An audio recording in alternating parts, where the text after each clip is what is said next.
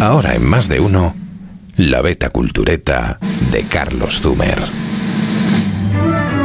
Pasó un poco desapercibido uno de los libros que más me gustaron el año pasado, Manuel Chávez Nogales, Los años perdidos, en el que la filóloga Yolanda Morató rastrea la época más misteriosa del biógrafo de Belmonte, sus años londinenses.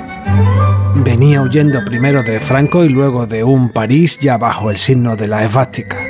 En Londres, Chávez Nogales hace periodismo de guerra aliado y poco se sabía hasta ahora de aquellos años. Pero yo lo que te quería contar es la historia de las camillas que descubro lateralmente en este libro y que cuenta que los bombardeos alemanes, noche sí, noche también, obligaron a innovar al gobierno británico. Se idearon camillas de metal, mucho más fáciles de producir en serie que las de madera y lona, y mucho más fáciles de desinfectar. Fueron fabricadas más de medio millón, un ejército de heroicas literas, pero perfectamente inútiles cuando terminó la guerra. Nadie sabía qué hacer con ellas, hasta que alguien del ayuntamiento tuvo una idea brillante.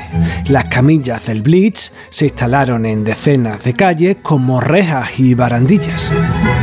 Aún las puedes ver en distritos londinenses como Peckham o Brixton, y las que ya no están es porque han sucumbido a la intemperie inglesa y su desgaste.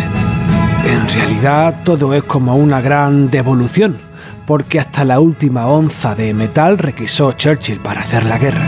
Metal de edificios y de parques y de cacharros de cocina.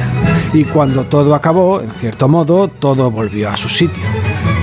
Ahora estas camillas farandillas están ahí sin cartel alguno, invisibles al ojo casual, como un héroe que no quiere reconocimiento. Más de uno en Onda Cero.